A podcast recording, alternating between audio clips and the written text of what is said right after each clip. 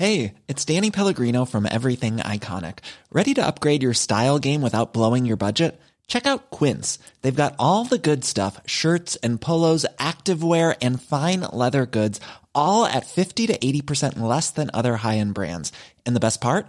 They're all about safe, ethical, and responsible manufacturing. Get that luxury vibe without the luxury price tag. Hit up quince.com slash upgrade for free shipping and 365 day returns on your next order. That's quince.com slash upgrade.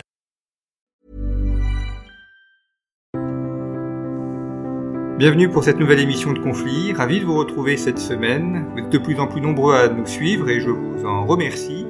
Je vous rappelle également la parution récente de nos numéros. Notre numéro classique est en kiosque consacré à la mer de Chine et notre nouvelle hors-série sur l'armée de terre. Nous avions consacré l'année dernière un hors-série à l'armée de l'air. Cette année, nous traitons de l'armée de terre. Tous ces numéros sont à retrouver en kiosque et sur notre boutique en ligne revueconflit.com.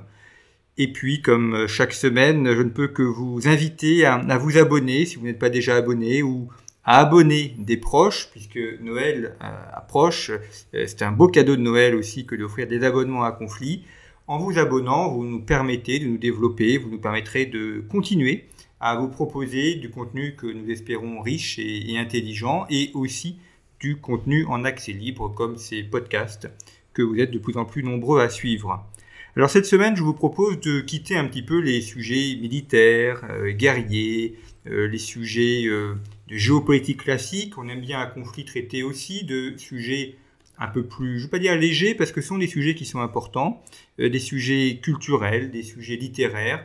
Et cette semaine, nous allons aborder la vie d'un écrivain qui parlera peut-être, je ne peux dire aux plus anciens, mais en tout cas à ceux qui ont quelques années derrière eux, et dont pour les plus jeunes, le nom est probablement inconnu. Donc ce sera l'occasion, je l'espère, de faire connaissance avec lui. Cet écrivain, il s'agit de Christian Millot, alors qui est très connu pour son guide gastronomique, Le Go et Millot, qui a fait le bonheur de la gastronomie française et qui a contribué à ce qu'on a appelé la nouvelle cuisine, nous allons y revenir. Mais Christian Millot était aussi un écrivain euh, de renom, un écrivain de talent, et nous allons revenir sur euh, cette partie de son œuvre qui est peut-être moins connue et à laquelle il a consacré une grande partie de sa vie. Pour parler de Christian Millot, je reçois cette semaine François Jonquet. Bonjour. Bonjour à tous. Merci beaucoup d'avoir accepté l'invitation de conflit. Vous avez connu François Christian Millot euh, pendant plusieurs années, avec qui vous avez notamment cofondé le prix des Hussards, mais vous êtes secrétaire général du prix des Hussards.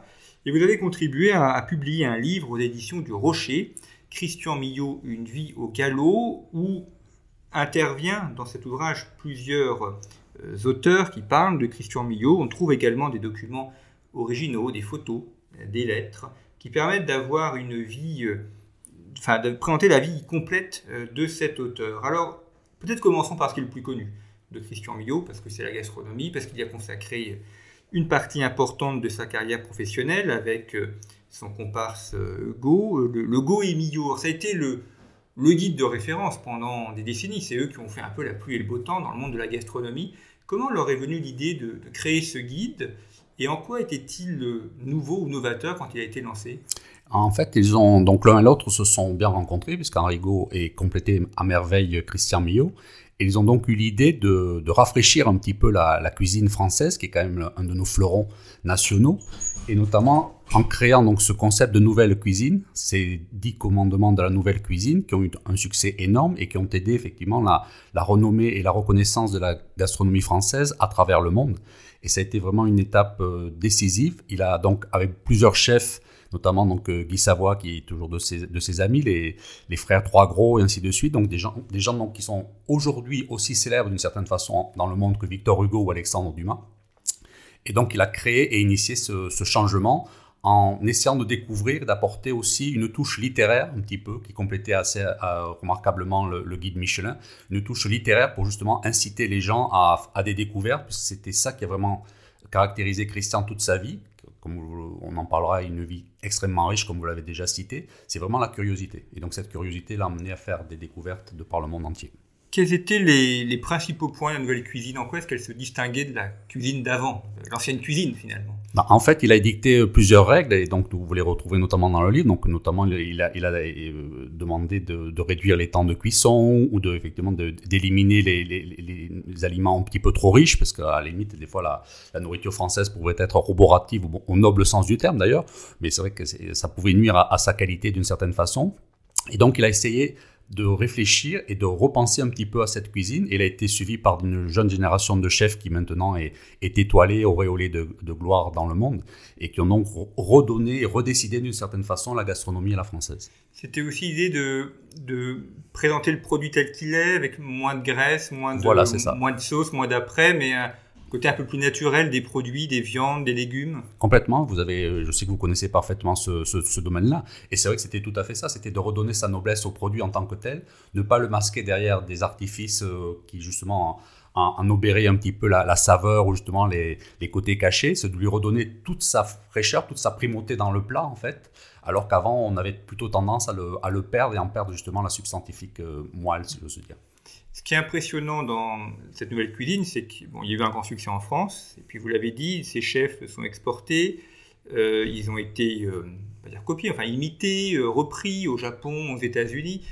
À un moment donné, ça a donné le là en matière culinaire à travers le monde. Ah, complètement, complètement. Ça, euh, a eu un, retentissement terrible. Et d'ailleurs, c'était Christian Millot et Henri Gour ont été des rares Français à faire la couverture de Time Magazine, ce qui est quand même pas, pas rien. Effectivement, donc il a créé une sorte de, d'appel d'air et on retrouve notamment des, des, des, alors beaucoup de chefs français se sont expatriés pour justement euh, euh, porter la bonne nouvelle, si j'ose dire, dans le monde entier. Et après, bien entendu, ils ont été suivis par des chefs talentueux, parce qu'il y a des chefs talentueux dans le monde, que ce soit aux États-Unis, au Japon ou dans, dans tous les pays d'Europe. Et ces chefs, ils ont eu après des, des élèves, des disciples, donc aussi des générations, enfin des, voilà, des enfants, des petits-enfants, du, complètement, complètement. Et ils célébraient la créativité et le retour, donc justement, au produit et à la, mise en, musique idéale, quasi parfaite du produit, pour lui donner toute sa richesse, toute sa noblesse. Dans l'ouvrage, justement, vous avez mis, publié la, couverture du Time. On voit euh, Henri Gaud et, Christian Millot entourés de camembert, de fromage, enfin de, produits euh, raffinés. Euh, C'était une bel hommage, évidemment, de, de, du monde anglo-saxon à, ce qu'ils ont fait. Ce que l'on constate aussi quand on parcourt votre ouvrage, c'est que Christian Millot a connu des gens variés, enfin, a une vie extrêmement riche. Alors, on a des, lettres, des photos, on voit avec Roger Nimier, euh, Léoto, Paul Morand. Euh, c'est quelqu'un qui a, qui a été présent dans tous les milieux littéraires des années 1950-2010 jusqu'à jusqu son décès qui a connu tous les, grands écrivains, tous les auteurs qui ont compté. Oui, complètement. Il a une grande chance dans sa vie, c'est qu'il a un jeune journaliste. Il a commencé donc, euh, il a rencontré donc Roger Nimier, qui était le grand écrivain français que tout le monde connaît. Il a donc collaboré avec lui à la revue notamment Opéra ce qui lui a permis de rencontrer donc, tous les auteurs à l'époque, certes quelquefois un peu sensibles ou, euh, accompagnés de quelques relents de souffle pour certains, dont, dont, Ferdinand Céline. Mais effectivement, il a pu lier ainsi des, relations avec tous les grands écrivains français d'alors, que ce soit donc euh, euh Chardonne, Paul Morand, euh, Félicien Marceau, qui restait un de ses grands amis, ainsi de suite, donc euh, Paul Léoto. Et donc, du coup, il a pu justement créer ce, ce vivier de connaissances. Et c'est ce cas de curieux chez lui, d'une certaine façon, il a été alors là, on est vraiment à l'époque où il n'a toujours pas touché à la, à la cuisine, puisqu'il a vraiment commencé sa carrière gastronomique dans les années 65-70. Mais avant, il est à la fois journaliste littéraire et journaliste tout court, au Point, au Monde et dans, dans ou à l'Express. Et donc, du coup, à cette époque-là, il a, d'une certaine façon, il comprend un petit peu à l'avance le fait, le rôle que, que, pourrait tenir justement le fait de garder des documents, de, prendre des photos. Alors, d'une certaine façon, il a créé les selfies parce qu'on le voit pris en photo avec Jean Genot, on le voit pris en photo avec Marcel Aimé, et ainsi de suite. Donc, c'est de nos jours, quelque chose de, qui est courant, mais à l'époque, c'était beaucoup plus rare. Et donc, grâce à ça, on a des documents exceptionnels d'une certaine façon. Il pensait à sa renommée de son vivant il a le, sens de garder des choses, enfin des archives. Alors c'est très précieux après quand on veut faire un livre sur sa vie. Euh, et, euh, effectivement, euh, là j'ai une photo de Christian Millot et Paul Bocuse sous les yeux. Paul Bocuse avec son épagnol breton et toc et sa veste de cuisine de meilleur ouvrier de France. Et puis il y a beaucoup d'autres photos c'est aussi hier un élément spécifique à la France d'avoir mêlé euh, l'art de la table et l'art de la littérature. Bien sûr, bien sûr. Alors c'est vrai qu'il y a beaucoup d'écrivains euh, qui, se sont tournés vers la, gastronomie à un moment, ça c'est exact. Mais c'est vrai que la, France, alors pour moi, et je pense que c'est partagé euh, par beaucoup d'entre nous, c'est vraiment c'est une association, un mélange entre guillemets entre certains plaisirs, et il y a le plaisir de la table qui est comme substantiel à, la France, mais il y a également la littérature. Et c'est vrai que d'une certaine façon, il a mélangé, il a créé une sorte d'alliance optimisée, si j'ose dire, pour justement rassembler des choses qui n'étaient pas forcément, euh, qui n'avaient pas forcément nature à marcher de pair. Mais c'est vrai que pour un Français, euh, le plaisir de la littérature, le plaisir de la table sont quand même des plaisirs essentiels dans, sa vie. Il y a, d'autres grands guides euh, gastronomiques. On pense évidemment au guide Michelin, qui est un des premiers d'ailleurs. Il y a eu Kurnonski et le, club, les clubs comment est-ce qu'il s'inscrivait aussi par rapport à eux? Est-ce que qu'est-ce qu'il a apporté de différent? Il fallait aussi se distinguer par rapport à, ce qu'il pouvait faire. Quelle était, dire, la, touche particulière de, de Goemio, enfin de guide Goemio alors, la touche que Christian a apportée, et c'est vrai que c'est lié justement à, son, à sa première vie de journaliste et de critique littéraire, c'était une approche beaucoup plus littéraire d'une certaine façon. On avait l'impression qu'à chaque fois, sans, dénigrer quelquefois la qualité exceptionnelle du guide Michelin ou d'autres d'ailleurs, mais il apportait une, touche littéraire qui, d'une certaine façon, il racontait une histoire. C'est-à-dire que pour vous donner envie de découvrir une table, d'une certaine façon, il la décrivait comme s'il vous racontait un conte une petite histoire. Et c'est vrai que ça, ça donnait une touche un petit peu différente, et notamment dans la revue Goemio qui existait dans les années 80. À chaque fois, il, faisait une chronique, alors qu'il était, je crois, hebdomadaire ou après, avant de devenir mensuel. Et on retrouvait effectivement cette plume, qui est une plume d'un écrivain, d'un bon écrivain, parce qu'il a été formé à très bonne école, et qui donnait justement ce côté un petit peu surprenant, parce qu'à la limite, ce n'était pas froid. Alors, je ne veux pas critiquer, parce qu'effectivement, une description d'un restaurant peut être froide. C'est pas simple à faire. Voilà. De dire euh, que la table est bonne et que c'est bien cuit, c'est sûr que. Voilà, ça, ça, peut laisser. Alors, lui, il y mettait des, des adjectifs, il y, mettait, il mettait de la passion, il racontait des petites choses, un petit peu comme Antoine Blondin dans ses chroniques du Tour de France, racontait d'autres choses, parlait de littérature, mêler des sujets différents, et donc, d'une certaine façon, arriver à magnifier un petit peu le sujet qu'il présentait. Donc c'est vraiment cette alliance de la table et, de, des, lettres euh, qu'il a réussi, y compris dans ces choses apparemment simples mais toujours très compliquées à faire, des, chroniques gastronomiques. Oui, complètement, vous avez tout à fait raison.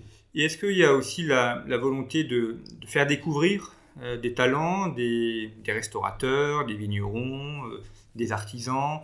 Le, le, guide a aussi contribué à ça? Ah bien sûr, et c'était sa vocation aussi première, et comme je vous le disais, sa plus grande qualité certainement. Euh, c'était la curiosité. Donc il était prêt à, traverser de nuit euh, à pied euh, sous une pluie battante une contrée sauvage pour trouver un, petit établissement dont on, lui avait parlé, pour justement goûter, le rencontrer. Et quand il venait dans ces établissements, il prenait le temps d'aller dans la cuisine, de, discuter avec les gens.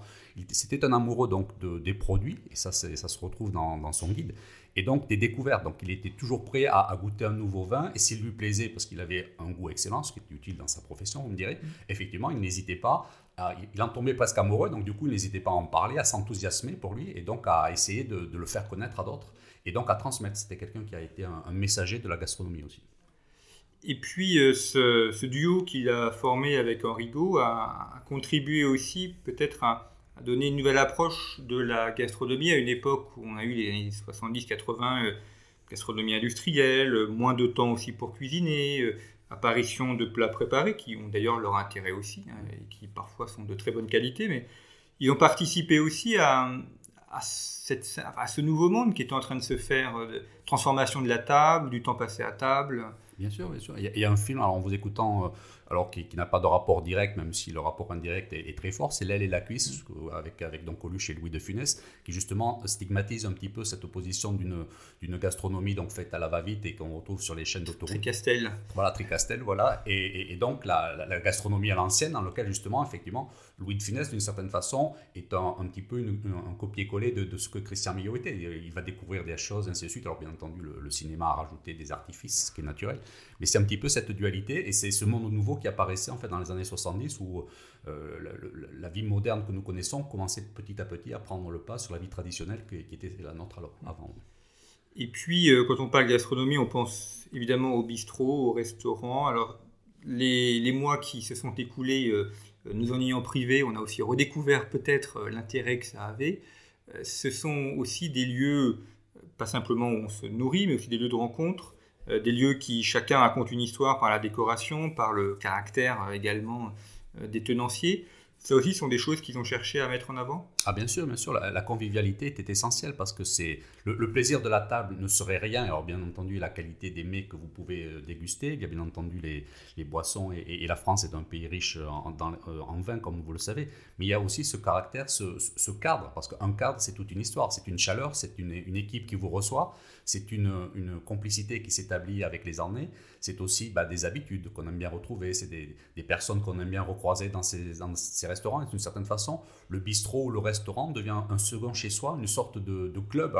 les, Anglais ont des clubs pour se retrouver. Euh, nous, on a limite, on a nos bistrots, et, justement, on a beaucoup souffert de cette période de confinement parce qu'on perdait cette convivialité qui est essentielle à l'âme française et à son plaisir, à son bonheur de vivre. Alors abordons la question de la littérature, puisque euh, vous avez cofondé avec lui le, prix des Hussards. Euh, qu'est-ce que c'est ce prix exactement et, et, quelle est sa spécificité par rapport aux autres prix français? Alors, les Hussards, c'est un, mouvement littéraire donc, euh, qui, est, né dans les années 50, euh, qui, qui, stigmatisait, entre guillemets, à l'époque, ce qu'on appelait des, écrivains de droite, puisque euh, la, littérature, à l'époque, était chapeautée par Sartre et, certains idéalistes, pour ne pas utiliser d'autres termes.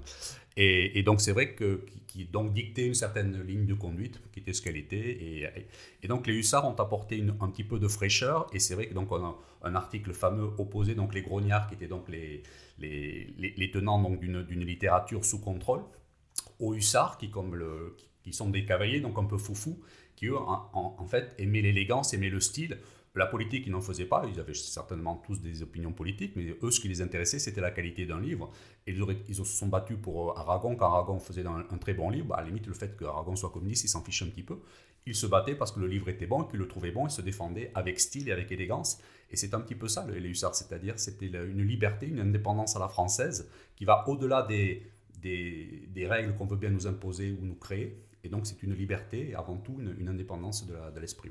C'est Roger Nimier peut-être qu'on est la principale figure. D'ailleurs, ça fait vraiment associer un de ses livres, le, Hussard bleu. Complètement. C'était Roger Nimier, le maître, bien entendu, et le chef de file des Hussards. Donc, il y a un ami de Christian avec le Hussard bleu, qui a, aussi donné l'idée donc euh, de, de, ce titre des Hussards. Euh, et, par la suite, donc, euh, Antoine Blondin, son ami, euh, Jacques Laurent, Michel Déon, et d'autres également dont on parle moins, comme Michel Mort par la suite ou Félicien Marceau, se sont un petit peu greffés là-dessus, ou des anciens dont on parle encore moins, comme celui qui a écrit Le, Caporal épinglé, son nom, son nom m'échappe à l'heure actuelle. Mais bon, ça, ça me reviendra. Donc il y, avait beaucoup d'auteurs qui étaient des auteurs en fait libres et qui voulaient justement exprimer leur art sans appartenir à quelque paroisse que ce soit, et puisqu'à l'époque, appartenir à une paroisse euh, spéciale pouvait vous aider dans votre carrière. Hmm. D'ailleurs, euh, plusieurs ont, été élus à l'Académie française, Michel Déon par exemple, Jacques Laurent aussi. Bien sûr. Euh, donc il y a eu une reconnaissance institutionnelle pour des gens qui étaient un petit peu francs-tireurs. enfin, l'Académie était aussi un lieu où ils se retrouvent autour des, des lettres et de la table, donc ils n'étaient pas trop non, mais bien, sûr, bien, sûr, bien sûr, Et puis, puis l'Académie des années 70, c'était une académie qui, qui, qui, avait encore un, euh, qui un, un, côté conservateur qui était très très très fort, parce qu'effectivement on y retrouvait euh, euh, Paul Morand, on y retrouvait Félicien Marceau, donc on retrouvait des gens qui étaient, qui étaient ancrés d'une certaine façon, chose qui a, un petit peu eu tendance à, disparaître dans les années suivantes. Tous ces écrivains ont souvent des caractères assez forts et des égaux assez marqués. Christian Millot a réussi à concilier un peu dans les deux, parce qu'on c'est jamais facile de faire une sorte de synthèse entre chacun où la littérature c'est aussi exprimer des sentiments donc quand on exprime des sentiments on est forcément toujours un petit peu avif ou un peu jaloux aussi euh, des autres euh, l'art du journaliste littéraire c'est d'arriver peut-être à arrondir un peu les angles et à, concilier des caractères qui sont parfois très forts Bien sûr, vous avez tout à fait raison. Alors, Christian, dans sa jeunesse, quand il a fait la connaissance de, tous ces, ces, génies littéraires français, avait une grande chance, c'est qu'il n'était pas encore écrivain. Donc c'est vrai qu'il était euh, critique littéraire, donc il pouvait dire tout le bien qu'il pensait de ces livres-là, mais il n'était pas de leur compétiteur direct. C'est-à-dire que Christian est devenu écrivain sur le tard, mais à l'époque, quand effectivement Roger Nimier ou Jacques Laurent écrivaient, euh, effectivement l'un et l'autre ne s'appréciaient que modérément. Euh, parce qu'effectivement ils étaient rivaux littéraires, mais ce n'était pas le cas de Christian, et donc du coup il pouvait lier amitié avec tout le monde, parce que lui son rôle à la limite quand le livre était bon, c'était de dire voilà, le livre est bon, il expliquait pourquoi avec, avec charme, avec, euh, avec élégance, et donc ça peut expliquer aussi pourquoi il a pu se faufiler et tenir aussi longtemps à côté de, de, monstres sacrés qui effectivement se regardaient entre eux de, parfois dans sa live.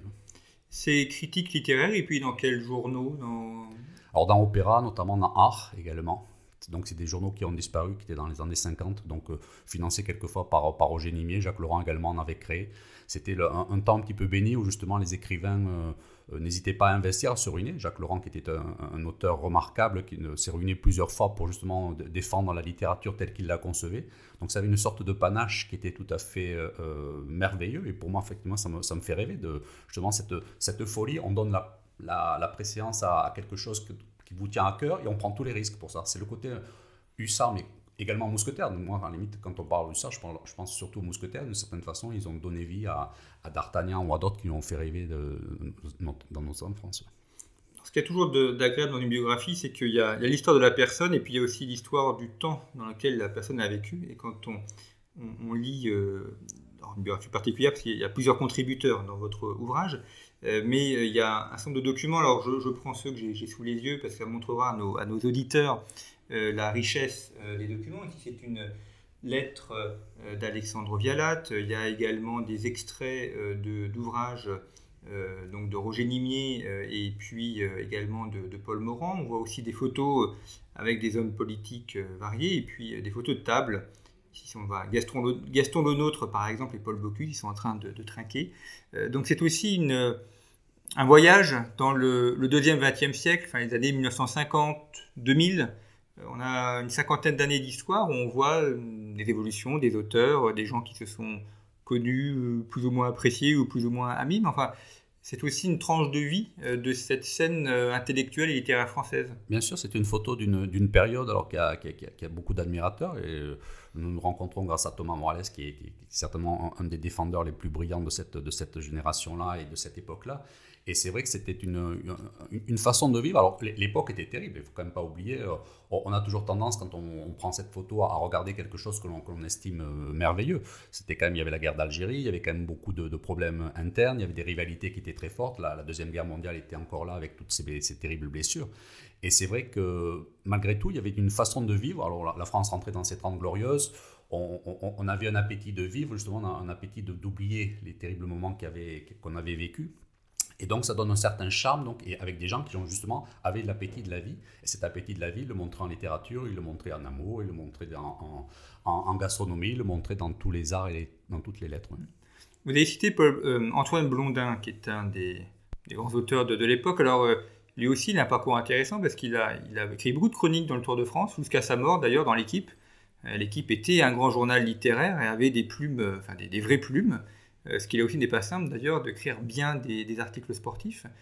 Euh, ça fait partie aussi de la vie de ces hommes, le, sport, alors le vélo pour Antoine Blondin, les voitures également, donc l'idée de la vitesse, du sport, euh, de la vie en plein air également. Bien sûr, c'était une forme d'élégance, une façon de vivre. C'est-à-dire que, comme vous le savez, Roger Nimi, malheureusement, s'est tué pour, des, pour un excès de vitesse, donc on ne rentrera pas dans, les détails que j'ignore de toute façon.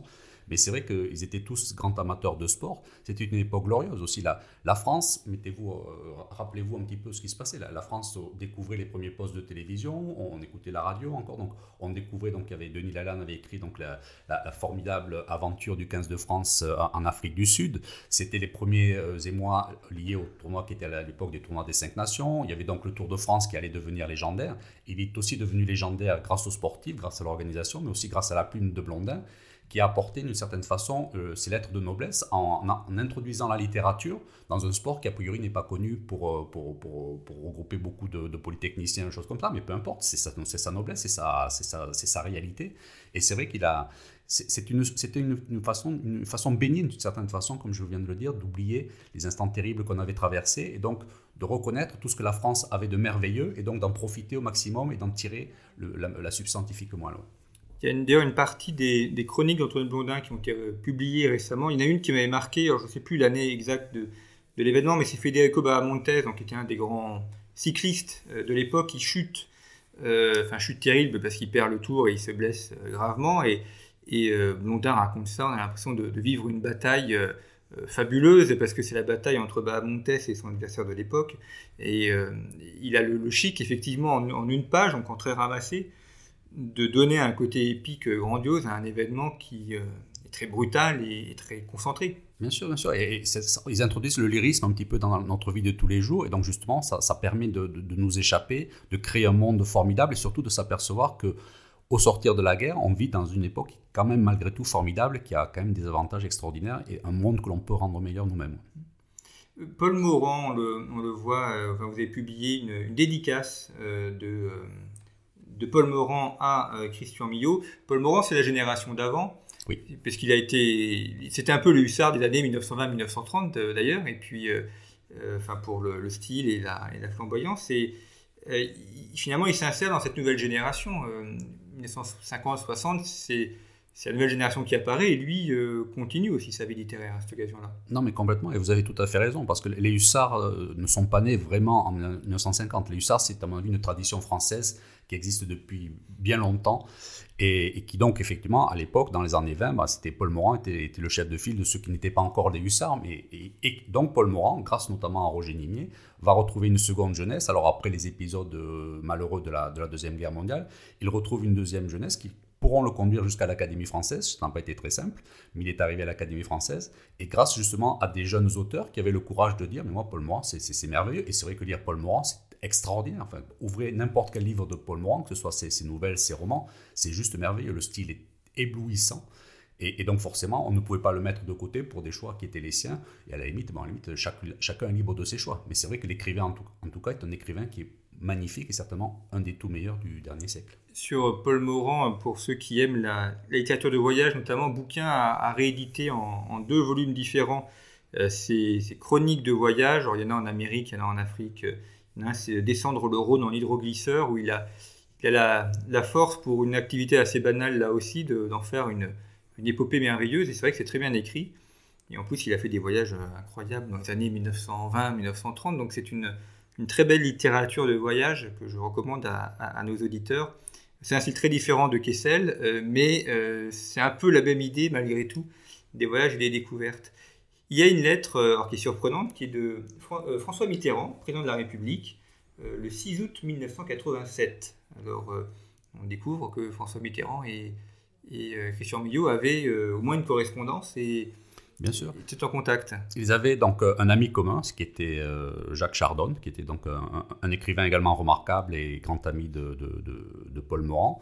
Et c'est vrai que euh, François Mitterrand, qui était un président littéraire, donc qui, aimait beaucoup la littérature, avait une passion affichée d'ailleurs pour Jacques Chardon, qui pourtant avait pris des, des, prises de position qui étaient, qui étaient des scènes, qui étaient critiquables.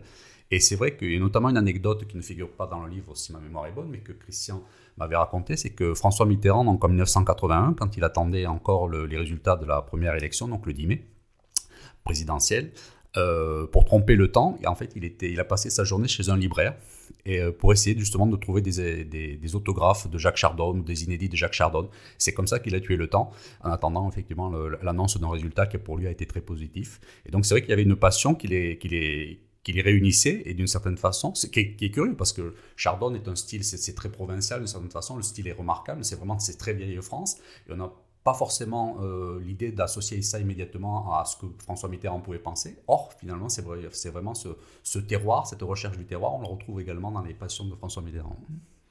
Alors venons-en au, Christian Millot, écrivain à proprement parler, puisque vous l'avez dit à la fin de, enfin, de sa vie, il a, écrit lui-même, donc avoir été critique, il s'est mis à écrire, ce qui est euh, jamais simple de passer d'un à l'autre. Ceci dit, en tant que journaliste, il a toujours été écrivain, mais là, il passe à une autre forme de littérature ou une autre forme d'écrit? Complètement. Alors, il a, il a commencé par euh, des petits livres, et, enfin, petits, petits livres, c'est bien c'est, ce n'est pas péjoratif, avant de rapidement de, faire Au galop des hussards, qui en, en fait euh, est un clin d'œil à, Roger Nimier, qui lui avait dit dans les années 50, tu devrais écrire notre histoire.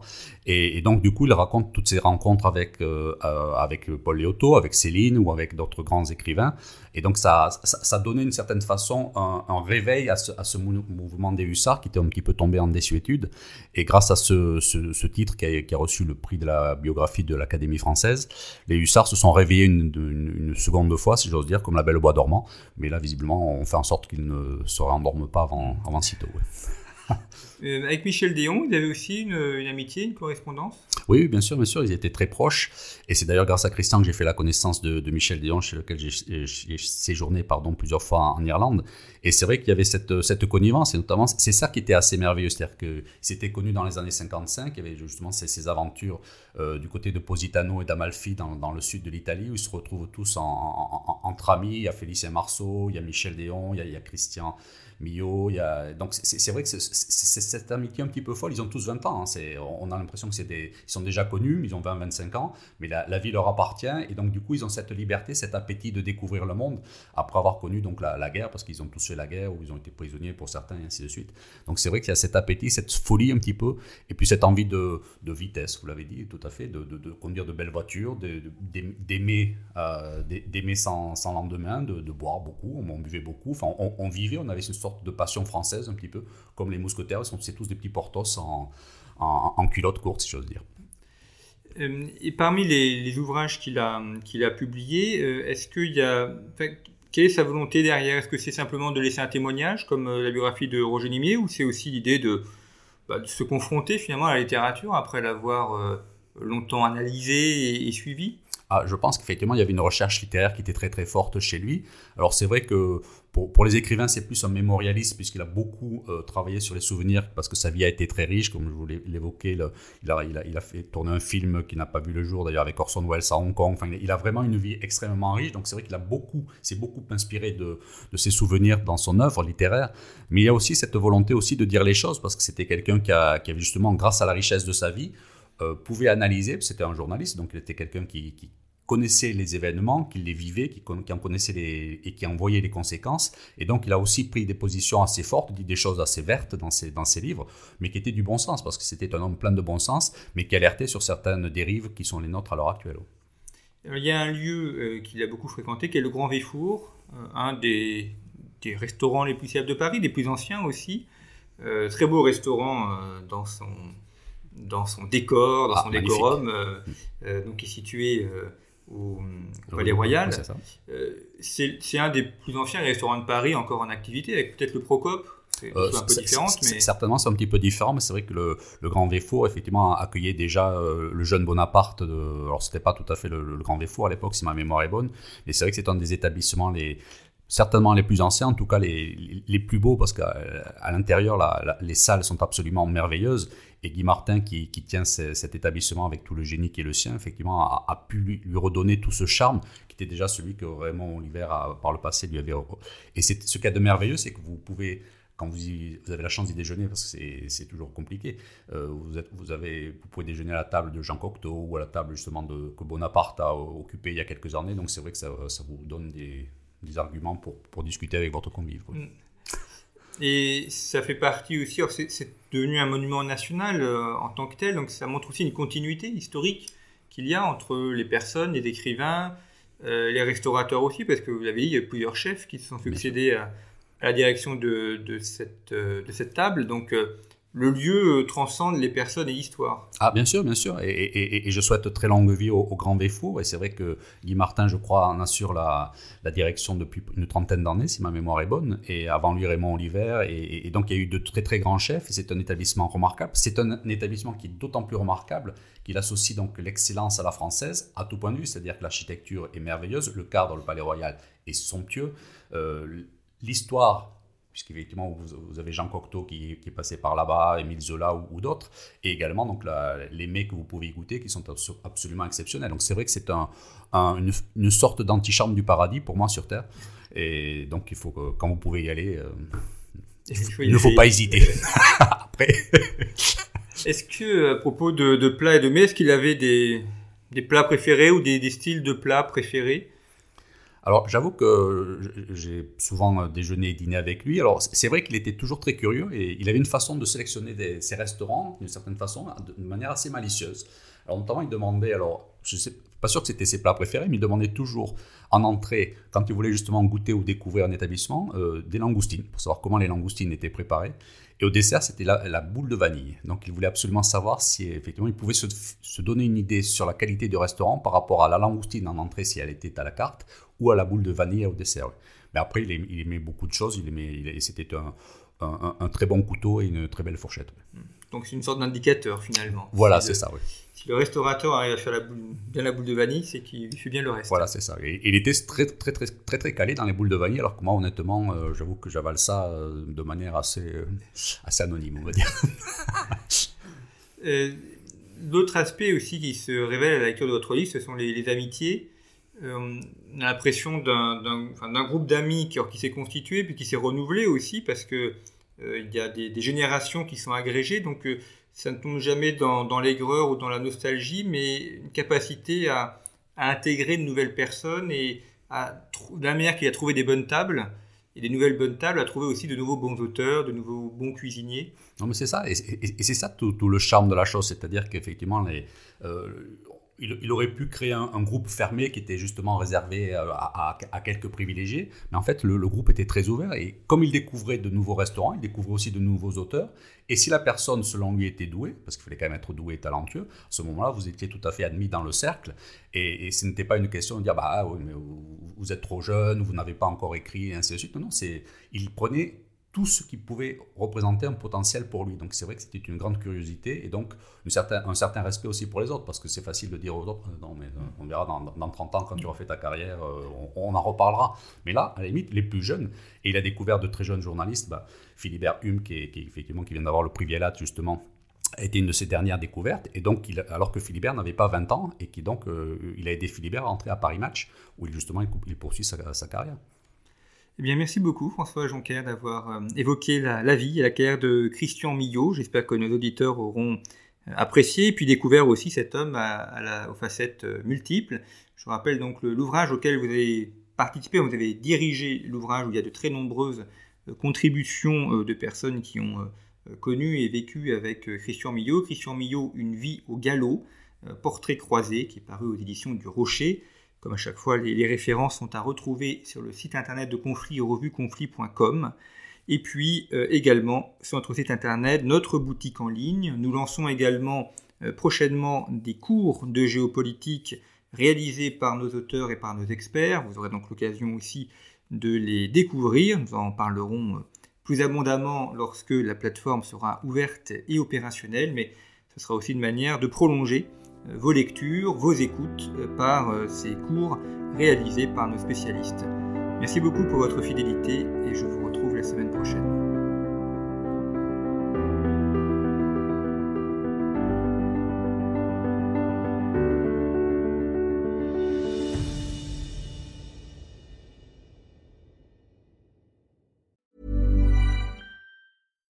Deserves the best, and there's no better place to shop for Mother's Day than Whole Foods Market. They're your destination for unbeatable savings, from premium gifts to show-stopping flowers and irresistible desserts. Start by saving 33% with Prime on all body care and candles. Then get a 15-stem bunch of tulips for just $9.99 each with Prime. Round out Mom's menu with festive rosé, irresistible berry chantilly cake, and more special treats. Come celebrate Mother's Day at Whole Foods Market.